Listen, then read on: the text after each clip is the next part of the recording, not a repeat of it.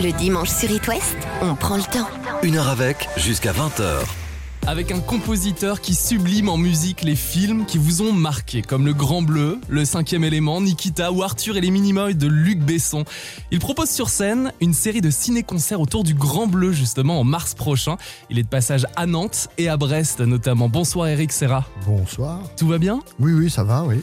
En pleine forme? Et vous? Bah oui, je suis très très ravi de vous accueillir ce soir. Merci d'être avec nous. Quand vous n'êtes pas sur It West le dimanche soir à cette heure-ci, qu'avez-vous l'habitude de faire, Eric Serra? Rien d'autre. Tous les dimanches soirs, je suis sur It West. Euh, Vous écoutez la radio et là vous êtes à l'intérieur de la radio. C'est magnifique. Voilà, c'est magnifique. ça dépend des dimanches, mais souvent je suis dans mon studio, hein, tout simplement. Vous composez Ouais, je compose ou je joue, ou je bidouille, quoi. Je fais de la musique. Ouais. Ah bah justement, si le dimanche soir était un film, Eric Serra, quel genre de musique composeriez-vous? Ah, ce serait plutôt calme, oui. Plutôt reposant et, et zen. Calme. Parce qu'il y, y a le stress du lundi matin qui arrive, on va pas leur, leur en rajouter le dimanche avec la musique. Eric Serra, vous allez ouvrir la boîte à souvenirs d'It West pour replonger dans de bons moments, pour retracer votre parcours. Quel souvenir choisissez-vous S'il vous plaît? Le 1.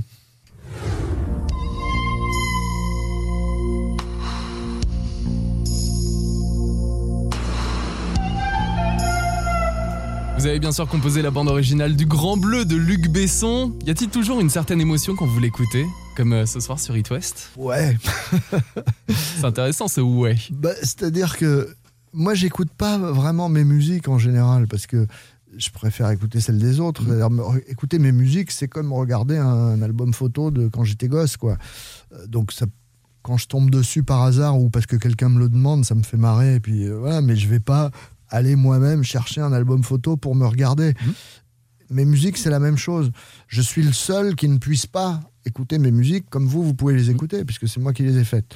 Donc voilà, ce serait du narcissisme. Et ouais, non, franchement, ça m'intéresse pas beaucoup Mm. quoi, d'écouter mes musiques. Pourtant, vous avez bien dû réécouter la musique du Grand Bleu pour préparer votre tournée de ciné-concert. Et ça m'a fait plutôt marrer d'ailleurs. Mais voilà, sinon, je vais pas mettre ma musique euh, comme ça en fond sonore. Ouais. Non, ça non. Eric Serra, vous êtes sur scène à Brest et à Nantes en mars. Alors nous, dans le public, on verra le film remasterisé avec tous les dialogues mais sans la musique puisque vous êtes au pied de l'écran avec vos musiciens et vous jouez la bande originale en direct note pour note et synchronisée à l'image près. Voilà. C'était impressionnant d'ailleurs la première fois à Paris à la scène musicale. La réaction du public était incroyable. Je m'a- je m'attendais pas à ça, moi. Je m'attendais pas à un tel succès.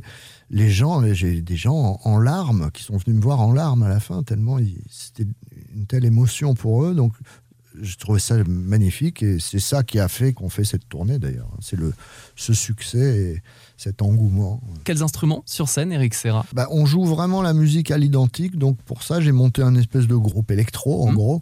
Donc il y a deux claviers, deux batteurs, un sax, un guitariste et moi qui joue de, de la basse, de la guitare, des claviers et des percussions suivant, Mhm. suivant les morceaux. Donc sur scène on est sept. Et derrière l'écran, euh, c'est la NASA. Derrière l'écran, il y a plusieurs techniciens avec des ordinateurs dans tous les sens et pour, pour justement nous permettre de jouer à l'identique avec les sons d'origine, synchronisés à l'image près, etc. Tout ça est technologiquement euh, assez complexe. C'est une expérience à vivre absolument à la Brest Arena le 5 mars et au Zénith de Nantes le 21 mars. Eric Serra, vous ouvrez la boîte à souvenirs pour retracer votre parcours après Post Malone. Voici Circle sur It West. Sur It West, passez une heure avec Passez une heure avec. Le compositeur Eric Serra, quand vous regardez l'océan aujourd'hui en 2020, les émotions sont-elles différentes que dans les années 80 Bah, euh, oui, parce que malheureusement, euh, l'océan est de plus en plus pollué et, c'est de plus en plus dramatique, pathétique. Donc ça, évidemment, c'est flippant, quoi. C'est c'est triste. Mais c'est vraiment, c'est un point... C'est curieux d'ailleurs parce que, en fait, moi, j'entends parler de ça, de la pollution, de l'écologie, etc., depuis que je suis gosse. Ça existait déjà. On commençait déjà à en parler à l'époque. Or, j'ai l'impression qu'il ne se passe pas grand-chose. on ne fait pas grand-chose concrètement pour. C'est-à-dire, enfin, il y a des gens qui font quelques trucs, mais franchement, c'est rien. On ne fait pas grand-chose, donc. Alors que ça devient vraiment. On est proche d'un point de non-retour. C'est-à-dire que quand on parle, par exemple, de la, de la mer et qu'on dit, euh, ouais, il y a de plus en plus de sacs plastiques et de machins dans la mer, il y a beaucoup de gens en fait qui ont l'impression que c'est juste euh, ouais c'est pas beau et c'est dégueulasse non c'est pire c'est bien au-delà de ça le problème c'est que c'est la vie sur Terre. C'est pas que les humains, c'est les animaux aussi. C'est la vie sur Terre qui est menacée réellement. C'est réel. Tous les, les scientifiques qui s'intéressent à ça réellement, sérieusement, euh, les astronautes qui en sont témoins oculaires euh, quand ils sont dans la station spatiale, etc. Tous sont d'accord là-dessus. C'est que là, ça devient vraiment, on est proche d'un point de non-retour. C'est-à-dire qu'il y a un moment où, c'est la fin de la vie. Donc c'est plus que euh, juste parce que c'est pas beau. Mais quoi faire? J'en sais rien. C'est-à-dire quoi faire pour que les gens réagissent? Et surtout les gens qui ont le pouvoir de changer ça. Ce point de non-retour, il était présent déjà dans les années 80 dans votre tête, Eric Serra? Non, non, non, je dois avouer que non. À l'époque, euh, non, puis en plus, euh, bon, j'étais beaucoup plus jeune et on était conscient de la pollution, etc. Mais le, le point de non-retour était moins proche qu'aujourd'hui. Du coup, on y pensait moins. C'est-à-dire que on avait juste, euh, on avait surtout l'impression que ouais, bah c'est dégueulasse et puis puis, Mm. puis puis si ça continue, ça va être euh, encore plus dégueulasse. Enfin ouais, c'était des, il y avait pas de, en tout cas de mon côté, je me rendais pas compte à quel point c'était grave. Aujourd'hui, réellement, c'est c'est super an- angoissant quoi. Ça devient limite quoi. Sur It West, passez une heure avec Passez une heure avec Eric Serra, vous avez composé de nombreuses bandes originales de films de Luc Besson. On va revenir bien sûr sur le Grand Bleu courant de cette émission, puisque vous proposez un ciné-concert autour du film culte à Brest et à Nantes en mars. Et avant, je vous propose d'ouvrir la boîte à souvenirs. Eric, quel chiffre choisissez-vous? 7 alors.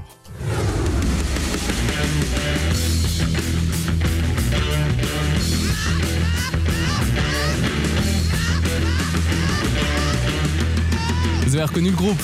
Ah bah ça, dès la première seconde. Led Zeppelin, euh, le morceau c'est Whole Lotta Love.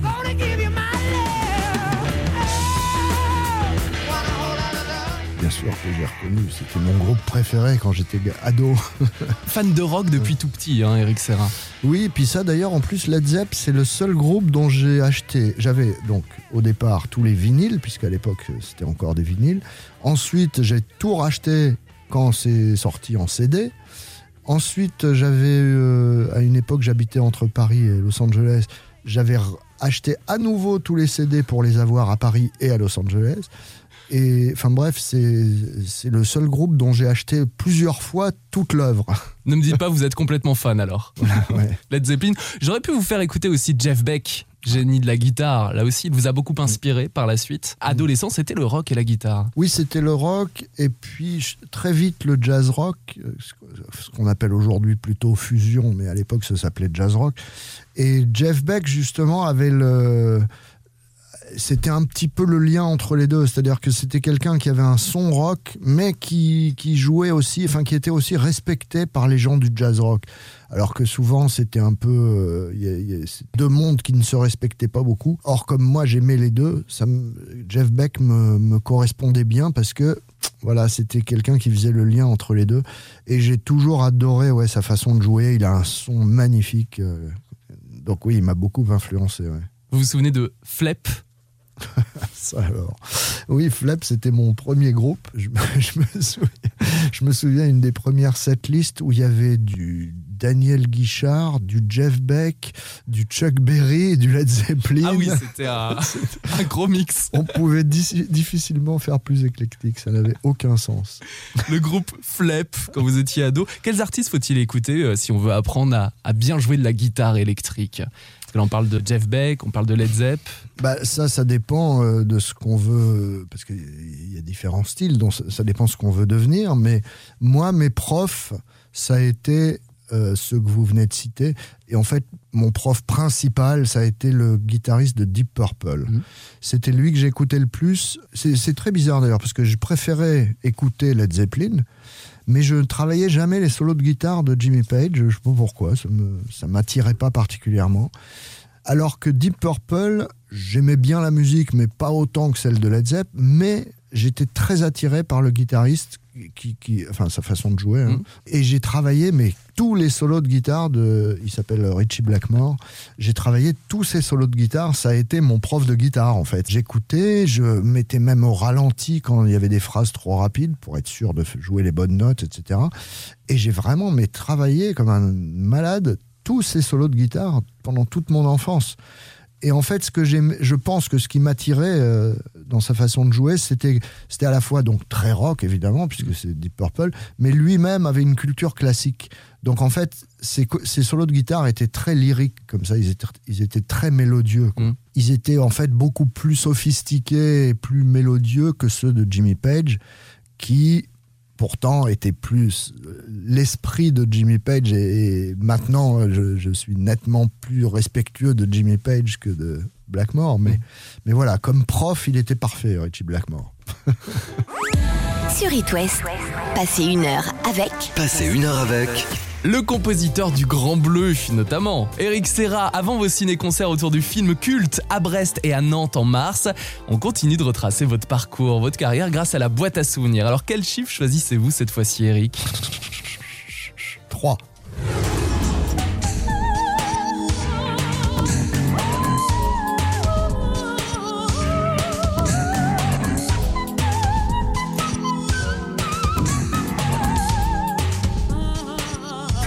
Diva Dance de cinquième élément. Sorti en 97, film de science-fiction réalisé par Luc Besson avec Bruce Willis et votre musique, alors très futuriste, et puis cette voix de la chanteuse. Comment avez-vous travaillé sur le cinquième élément avec Besson? Alors globalement déjà, la musique du film, mm. Luc m'avait dit il faut que tu écrives la musique de, du 23e siècle. Super, démerde-toi avec ça ce que je me suis dit, parce qu'évidemment, malheureusement, j'avais pas de contact au 23e siècle, donc je pouvais pas avoir des vraies infos.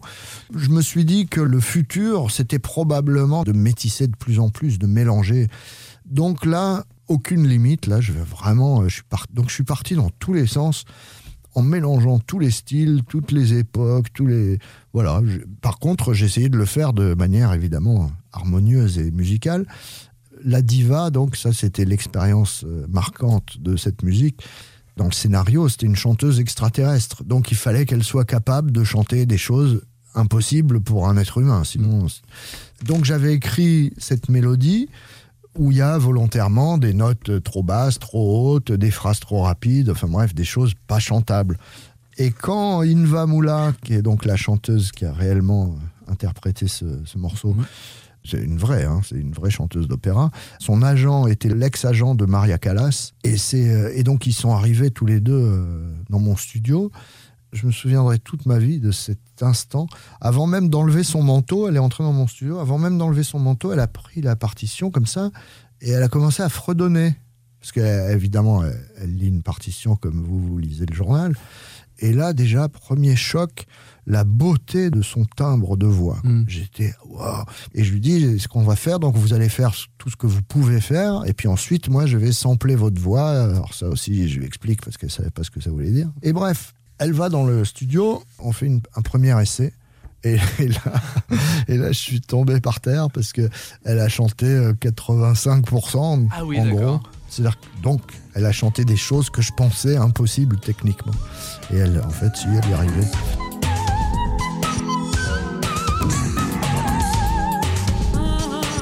Essayez chez vous, tentez de chanter la bande originale du cinquième élément. Il y a même, il y a même des, concours sur Internet, ça, ah, me fait marrer ça, parce que moi je suis ça un peu de loin.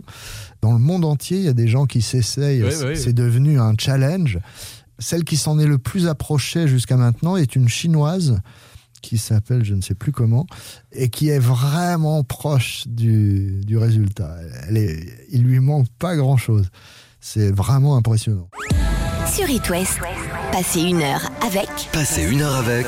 Eric Serra, dans deux mois, vous proposez des événements exceptionnels sur scène. Pendant la projection du Grand Bleu en public, sur grand écran, vous jouez la bande originale du film en live avec vos musiciens, la BO que vous avez composée à la fin des années 80. C'est à Brest et au Zénith de Nantes en mars, et ce soir, c'est l'occasion de retracer votre carrière. Après le cinquième élément et Led Zeppelin, quel souvenir choisissez-vous, Eric? Le 4.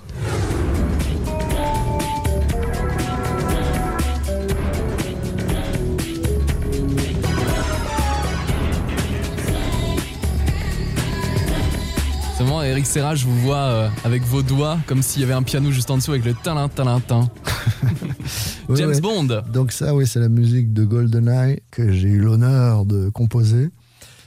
Euh, bah, oui, ça c'était une expérience marrante parce que euh, James Bond c'est particulièrement ma génération. C'est-à-dire que Aujourd'hui, vous avez plein de super-héros, euh, il y en a des tonnes, ils sont innombrables. Ouais. À l'époque, il n'y en avait qu'un, c'était James Bond, le héros récurrent comme Mhm. ça. C'était le seul. Et du coup, moi, j'étais particulièrement fan. On rêvait tous à mon, à mon époque d'être agent secret. Quelques années plus tard, recevoir un jour la mission de composer la musique du nouveau James Bond, c'était incroyable quoi pour moi. Et euh, Votre mission que vous avez acceptée, bien sûr. Bien Tout de suite, ou alors vous avez eu un temps de réflexion Euh, ben, figurez-vous que j'ai commencé par refuser. Ouais. parce que, en fait, tout simplement, ce n'est pas par snobisme, hein. c'est juste parce que j'étais en train de faire mon album solo, que j'avais déjà reporté plusieurs fois, notamment pour euh, faire la musique de Léon, où je m'étais interrompu pour faire Léon, et je m'étais juré que rien ne m'interromprait. Et j'avais même dit en rigolant à, je sais plus, des copains ou une copine, je leur avais dit, à part euh, si Spielberg m'appelle, cette fois-ci, je ne m'arrêterai pour aucune raison. Et du coup, c'était pas Spielberg, c'était James Bond, mais sur le coup, j'ai refusé. C'est-à-dire que j'ai- tenu ma Les principes pendant quelques minutes. voilà, j'ai tenu ma, ma parole. Ouais. Et j'ai eu la chance qu'en fait, ils étaient vraiment fans, les producteurs de James Bond, et qu'ils ont insisté, en fait. Et là, ils m'ont fait des propositions qui étaient un peu difficiles à refuser. Et euh, je parle pas d'argent. hein. Ils voulaient un ravalement total. Mhm. Et puis, bah, évidemment, avec le recul, je suis extrêmement fier et, et heureux de faire partie de la légende de James Bond. Et c'était great. Et voilà, c'était great à peu près. Le 17e volet de la saga James Bond GoldenEye. Eric Serra, on continue de parcourir votre carrière en écoutant un autre souvenir après le nouveau Martin Solveig sur It West. Sur It West, passez une heure avec Passez une heure avec. Le compositeur de bandes originales du Grand Bleu, de Nikita, du cinquième élément, on en a parlé tout à l'heure, comme GoldenEye notamment, Eric Serra. Et avant vos ciné-concerts à Brest et Nantes en mars, je vous propose, Eric, de choisir un autre souvenir. Le 3. Fais pas ci, fais pas ça, va te laver les dents. Tam, tam, tam, tam, tam, 2006, Arthur et les Minimoys, toujours de Luc Besson, que vous avez retrouvé pour composer la bande originale du film d'animation. Oui. Et comment avez-vous travaillé sur ces musiques, Eric Serra? Alors là, pour la première fois, j'avais écrit quasi tous les thèmes avant les images. À la demande de. Luc, Luc m'avait demandé ça. Il voulait que j'écrive sans images. Après, une fois que j'ai eu l'image, en fait, j'ai tout euh, réajusté pour, pour faire mon travail précis euh, de synchro, etc. Et Luc, au bout d'un mois, est venu écouter et, et il était super content. Il m'a dit écoute, c'est génial. Il me dit là, je pense que tu as tous les thèmes du film. Ensuite, il m'a donné le film. Et là, j'ai commencé à, à mettre les thèmes en question sur chaque scène. Et En découvrant les images, bien sûr. En découvrant Ouais. les images. Sachant qu'évidemment, chaque thème, je savais euh, ce qu'il exprimait. quoi. Mm. C'est-à-dire s'il y avait un thème d'action, un thème du méchant, un thème euh, romantique, un thème. Voilà. Comment expliquez-vous le succès d'Arthur et les Minimoys aujourd'hui, Eric Serra? Et même une attraction au Futuroscope, vous avez peut-être testé? Non, j'ai pas Ah non. testé celle du Futuroscope. Je connais celle du. Il y en a une aussi en Allemagne, dans un grand parc qui s'appelle Europa Park. Vous savez, j'explique jamais le succès. Je ne sais pas. On, on- Mm. on en est témoin. hein, on l'explique pas. Maintenant, je pense que bah, le personnage était extrêmement attachant. euh, à l'époque, ça faisait partie des trucs les plus nouveaux euh, en termes d'image de d'image, euh, enfin, faut- comment de synthèse d'animation. puis- ouais. Donc voilà, je pense que c'est c'est toute une combinaison de choses comme ça qui a fait qu'effectivement le premier a très bien marché. Mm. Et on connaît la suite des aventures d'Arthur et les Minimoys, Arthur et la vengeance de Malthazar et la guerre des deux mondes à voir et revoir absolument. sur It West, passez une heure avec Passez une heure avec. Eric Serra, on a réécouté certaines bandes originales de films que vous avez composées pour Luc Besson comme Arthur et les Minimoys, Le cinquième élément et bien sûr Le Grand Bleu. Quel souvenir choisissez-vous cette fois-ci Eric? Le 5, Au grand mot, au grand mot, les grands remèdes pour les grands sentiments. Au moment où elle lui jette sa godasse, ma vidéo tombe en plan. Oh, quel manque, quel manque, quel manque de classe. Manque de classe de Jackie Gelan. Vous lui avez composé des musiques Eric Serra. bah ça c'est le premier morceau que j'ai composé avec- pour Rigelin. Et c'était marrant d'ailleurs parce que en fait c'était tout simplement un jour pendant une répète, j'étais en train de jouer de la basse tout seul comme ça et j'étais en train de faire ce gimmick là qu'on entend. Et, et Jacques est venu, il s'est mis à côté de moi, puis il a commencé à chanter dessus, et, et il adorait cette- ce truc de basse. Et du coup, euh, c'est devenu une chanson, voilà. Mais, mais en fait, c'était juste un gimmick de basse au départ, quoi. Et j'ai ouais, j'ai écrit 3-4 morceaux pour lui, Mhm. comme ça. Bah, les, les souvenirs avec Jacques, c'est surtout les souvenirs de scène. C'est surtout ça qui, avec lui, était pff, incroyable. quoi. C'est c'est des souvenirs sublimes. Toutes les, les années de tournée avec Igelin, c'était génialissime. Une tournée en dehors des concerts avec Higelin, c'était comment, Eric Serra? Ah bah c'était un cirque. hein. On était à l'époque en plus c'était donc les années 80. C'était le- un peu l'apogée de d'Igelin. On faisait des énormes tournées. On faisait je sais pas 150 concerts par an avec une moyenne de 5-6 000 personnes par jour. Mm. quoi. C'était des, des gros concerts. À l'époque, Jacques, c'était euh, celui qui faisait le plus de monde en concert en France. Pourtant, alors qu'il n'était pas du tout le, le plus écouté en radio, il passait pas beaucoup en radio et tout ça, mais, mais en tournée, vraiment, c'était le mec qui attirait le plus de monde. Et c'était un public vraiment de fans. Les gens adoraient euh, Higelin. Et je, ils avaient, je comprends pourquoi, hein, ils avaient raison. C'était, c'était génialissime. C'était à moitié improvisé, toujours. C'est-à-dire que on montait sur scène, on savait pas ce qu'on allait jouer. Et donc c'était vraiment en fonction de l'humeur de l'instant. C'est-à-dire Jacques- Ah, et le Jacques, feeling pour aussi ça, avec le public. ah euh, bah c'est, oui, ouais. oui. Jacques, pour ça, il était 100% du- d'une intégrité absolue et d'une spontanéité, d'une sincérité absolue. Et on était, euh, je sais plus combien, on était 80 personnes en tournée, je crois, entre les musiciens, les techniciens, les maquilleuses, les danseuses, les costumières, les machins. Les rapports humains avaient autant d'importance que les qualités artistiques. Quoi. Donc, euh, c'était vraiment comme une famille, c'était vraiment comme un cirque. En fait, on a eu l'occasion de fréquenter justement avec lui la famille Bouglione. Et c'était vraiment la même chose, quoi. C'était comme une famille de cirque. Donc il y avait vraiment tout le monde s'adorait. Il y avait un- une, une dose d'amour dans cette équipe qui était magnifique. Quoi. Donc c'était des, des aventures incroyables. Avec Jacques Higelin. Et quels sont les artistes, Eric Serra, pour qui euh, vous aimeriez signer des musiques aujourd'hui? J'ai pas, je me suis, je me pose jamais ces questions-là. Quoi. C'est-à-dire, je me, je me dis jamais, oh tiens, qu'est-ce que j'aimerais écrire pour elle ou pour lui. Mhm. C'est pas tellement mon truc en fait, parce que moi j'ai écrit surtout des musiques de films et j'ai fait un album solo. Je suis en train d'en faire un autre, etc. Mais j'ai rarement écrit pour d'autres gens. Ça Mhm. m'est- Ça m'est arrivé trois, quatre fois, mais je, je l'ai rarement fait. C'est pas du tout mon truc, quoi. C'est pas ma spécialité. Je- du coup, j'y pense, j'y Mhm. pense jamais, quoi. Sur It West, passez une heure avec Passez une heure avec. Le compositeur du Grand Bleu, Eric Serra. Eric vous proposez deux ciné-concerts autour du film culte de Luc Besson. C'est à Brest et à Nantes en mars. Et quand on écoute cette musique, on pense aux animaux marins. Certains disent qu'on entend des baleines, d'autres des dauphins. Mais ils font pas ce bruit, les dauphins. Mais c'est ça qui est rigolo, c'est que en fait, moi j'ai fait ça pour effectivement euh, symboliser les dauphins, c'est-à-dire pour faire penser aux dauphins. Or, je me suis inspiré des sons de baleines, Mhm. puisque effectivement, comme vous dites, les, les dauphins, ça fait pas du tout ces sons-là. Mais les dauphins, les sons, les sons que font les dauphins ne sont pas spécialement mélodieux et, et agré- enfin Pour une musique en tout cas, ouais. Oui, c'est ça. Et, ils font soit des petits cliquetis, là, des trucs comme ça, soit des, des, des couinements, comme, est, comme un jouet de gosse, là. Vous le faites très bien. Oui, c'est ça. Donc, c'est pas très utilisable en musique. Alors que les baleines, elles, font des sons très, très mélodieux, très, très jolis. Et donc, les sons que j'ai utilisés sont inspirés des chants de baleines. Par contre, comme vous dites, ils sont 100% synthétiques. Et j'ai pas du tout cherché à ce qu'ils soient euh, hyper réalistes. hein. C'est c'est juste, voilà, ça fait penser aux chants de baleines. Avec une mélodie dans la tête que vous aviez. Non, ouais, je les ai utilisés. euh, c'était pas une mélodie, c'est-à-dire que je les ai utilisés comme si c'était une baleine qui, qui s'exprimait, quoi. C'est devenu une mélodie puisque on peut l'écrire avec des notes, mais mais c'est plus comme comme un chant, quoi. On l'a en tête, cette mélodie du Grand Bleu, la BO du film de Luc Besson sorti en 88 et on peut l'apprécier en live grâce au ciné-concert en mars à Brest et à Nantes, Eric Serra.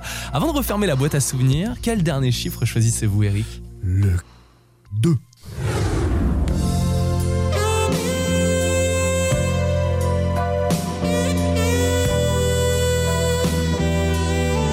Ça, c'est un bout de un morceau qui s'appelle Alcool dans le dernier combat, la musique du dernier combat.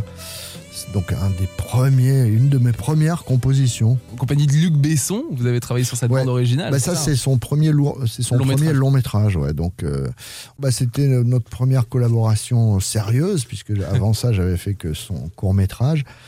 J'avais jamais eu l'idée euh, ou ni même l'envie de faire de la musique de film. Moi, j'étais instrumentiste. Quoi. Je jouais et j'étais parfaitement heureux déjà d'être musicien professionnel. C'était déjà un rêve pour moi. C'était, j'avais, ça y est, j'avais déjà accompli mon rêve. Quoi. Enfin, j'étais entré dans mon rêve en tout cas. C'est Luc qui a insisté et qui a senti en moi un compositeur. Quoi. Mhm. J'avais donc aucune idée de comment on faisait une musique de film, aucune référence. J'étais pas spécialement cinéphile, enfin pas plus que n'importe qui. Mm. Du coup, je n'avais aucune influence de compositeur de film puisque c'était franchement pas mon truc. Du coup, je pense que c'est ce qui a dû donner aussi une espèce d'originalité, c'est que oui, j'étais- un électron libre, quoi. Ouais, superbe Ouais. rencontre et beau succès comme la bande originale du Grand Bleu, victoire et César de la meilleure musique du film, Eric Serra, et de nombreux disques d'or et platine avec plus de 3 millions d'exemplaires vendus. Et vous jouez la bande originale en live avec vos musiciens sur scène pendant la projection du film sur un écran immense à la Brest Arena le 5 mars et au Zénith de Nantes le 21 mars. Allez-y, c'est impressionnant, émouvant et les bons frissons seront bien présents. Merci Eric Serra d'avoir passé cette heure sur It West. À très bientôt, belle soirée. Merci, vous aussi, bon dimanche soir. Une heure avec Une heure avec 19h20 sur It West. Cette émission est en replay, comme toutes les précédentes, sur itwest.com dans la rubrique Une heure avec. Et on passe une heure avec l'acteur Guillaume de Tonquédec dimanche 26 janvier à 19h. Et rendez-vous dimanche prochain pour une spéciale Biz Festival à Nantes avec de jeunes talents à découvrir sur scène. D'ici là, je vous souhaite une belle semaine. C'était Lucas, merci de votre fidélité.